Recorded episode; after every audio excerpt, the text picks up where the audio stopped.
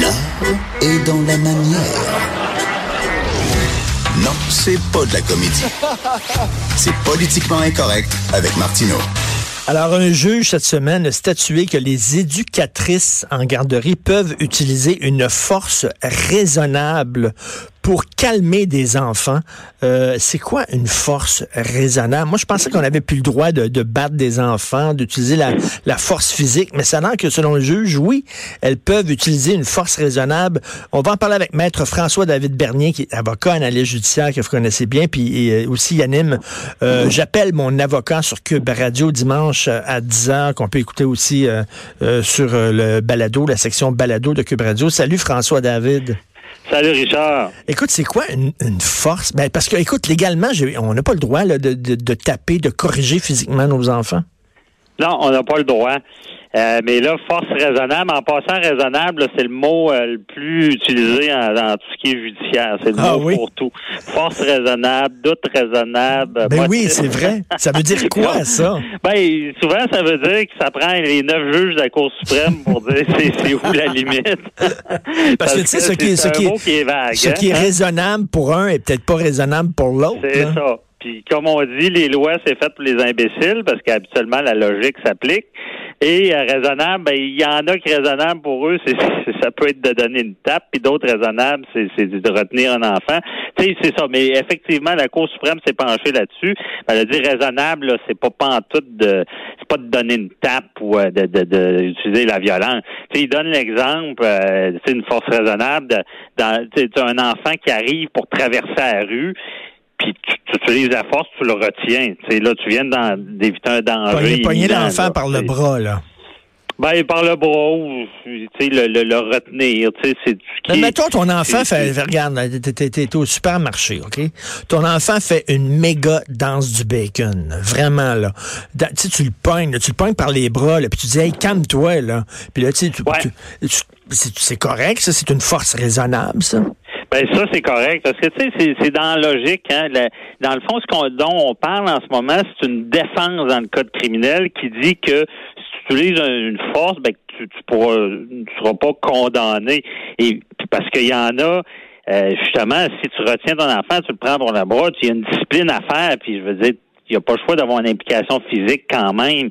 Et puis c'est là-dessus, c'est comme une protection parce que imaginez là, avec les chicanes de, de séparation, puis ah, il a agressé, il a fait ça. Mais tu sais, il y a une logique en arrière de ça.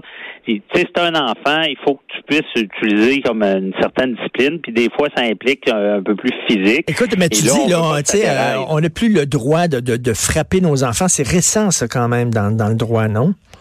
Ouais, ben c'est le code civil. Je sais pas en quelle année avait enlevé là, une disposition qu'on pouvait de la fesser. Là, ça c'est, c'est pas si vieux non plus. Euh, de la, la tape là, qu'on pouvait donner à l'époque. Là.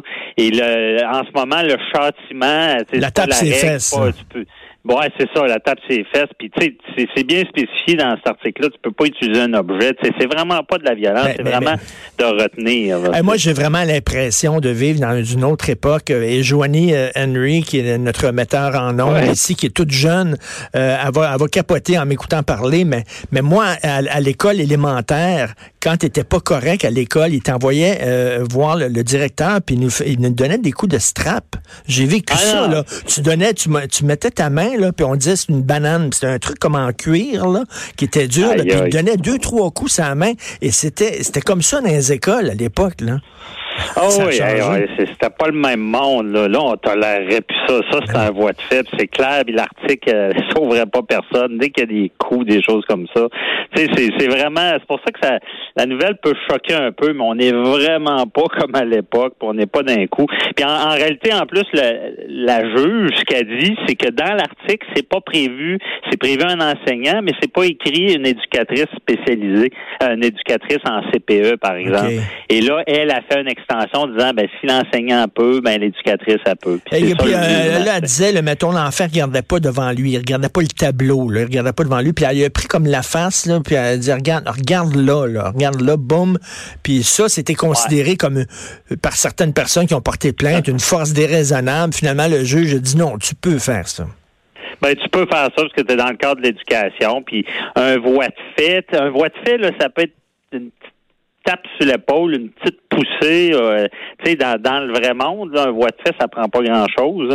Mais c'est sûr que si tu connais pas la personne, tu débarques, tu y prends en face, tu y tournes, là, ça va peut-être être un voie ben de fait. Oui, dans ben le cadre oui. de l'éducation, d'une certaine discipline, c'est sûr que ça y prend violemment, puis il tourne la tête. Là, là on est dans...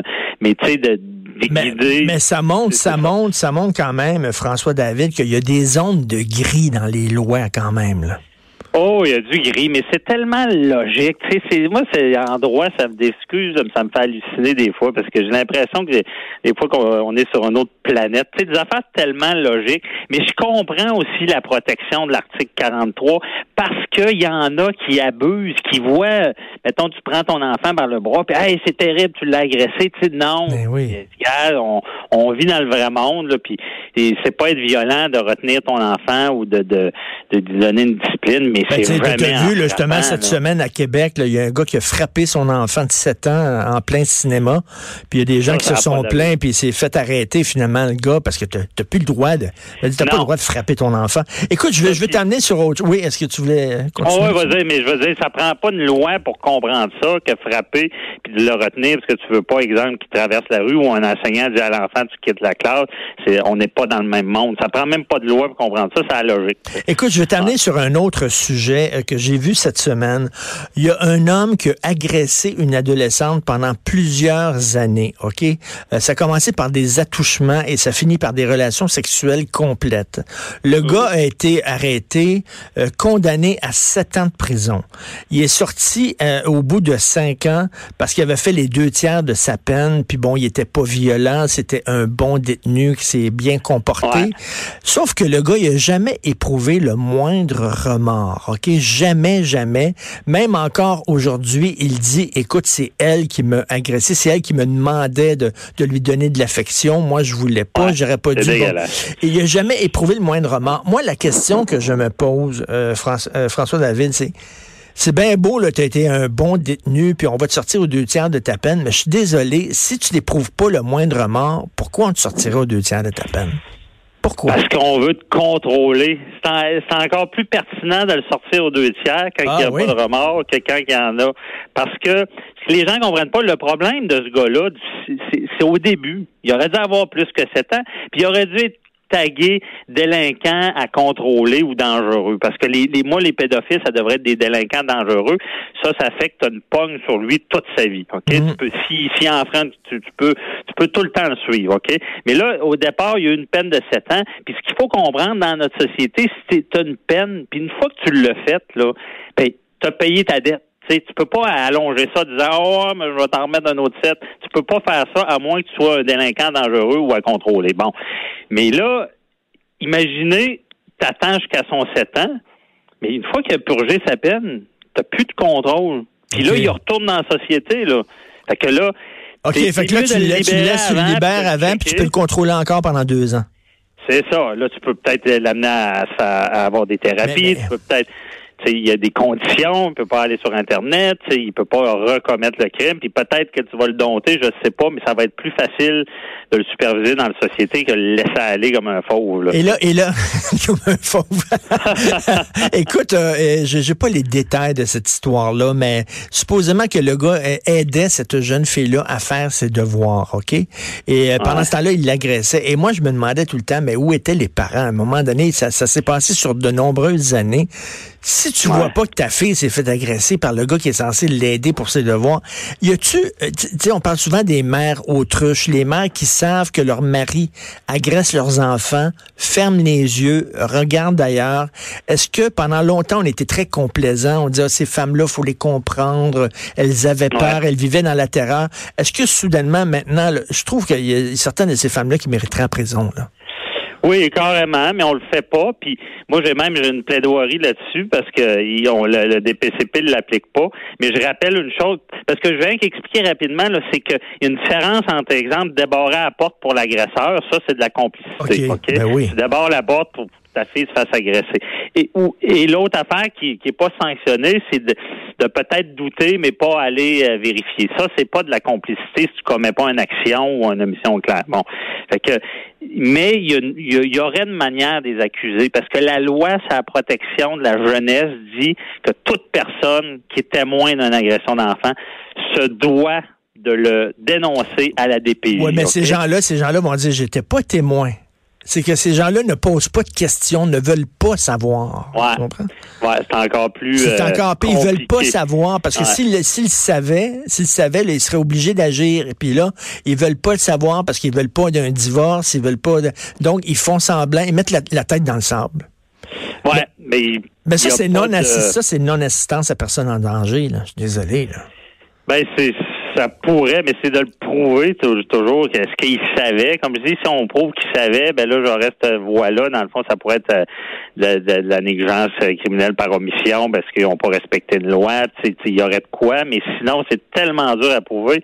Mais tu sais, juridiquement parlant, humainement parlant, c'est quasiment des monstres, ceux qui font ça, c'est dégueulasse. Ben oui, ben oui. J'avais j'avais parlé à une, procureure, moi, de Trois-Rivières, qui se spécialisait là-dedans. Elle, elle poursuivait les, ce qu'elle appelait les mères autruches. C'était une des rares qui faisait ça. Là. Je pense que c'était Maître Carl, me semble qu'elle s'appelait quelque chose comme ça. Mais, mais elle, elle disait, regarde, il faut arrêter là, ces femmes-là, là, ou des fois ça peut être des pères qui ferment les yeux. Euh, ça n'a pas de sens. Ben, ça n'a pas de sens. Ça, ça, devrait être une complicité. Là. Il faudrait ben peut-être modifier l'article de la complicité puis faire que si, si tu doutais, mais tu sais, le droit criminel, c'est de même. Hein, c'est tellement sévère, procédural, parce que c'est la fameuse maxime, là, toujours qu'on répète, euh, vaut mieux euh, 10 criminels en liberté qu'un innocent emprisonné. Puis ça part qu'à l'époque, là, les... maintenant, on n'est plus au fait de ça, mais à l'époque des droits, il n'y avait pas de misère à fouer ça, mais maintenant, on est de l'autre bord du balancier. Merci beaucoup, euh, François David Bernier. Puis euh, je rappelle ton, ton, ton, émission, j'appelle mon avocat sur Cube Radio les dimanches à 10h qu'on peut réécouter dans la section podcast. Merci. Alors, merci, bonne journée, bye bye. Je remercie notre très grosse équipe, Hugo Veilleux, Joanie Henry. passez une excellente journée politiquement incorrecte. On se reparle demain 10h.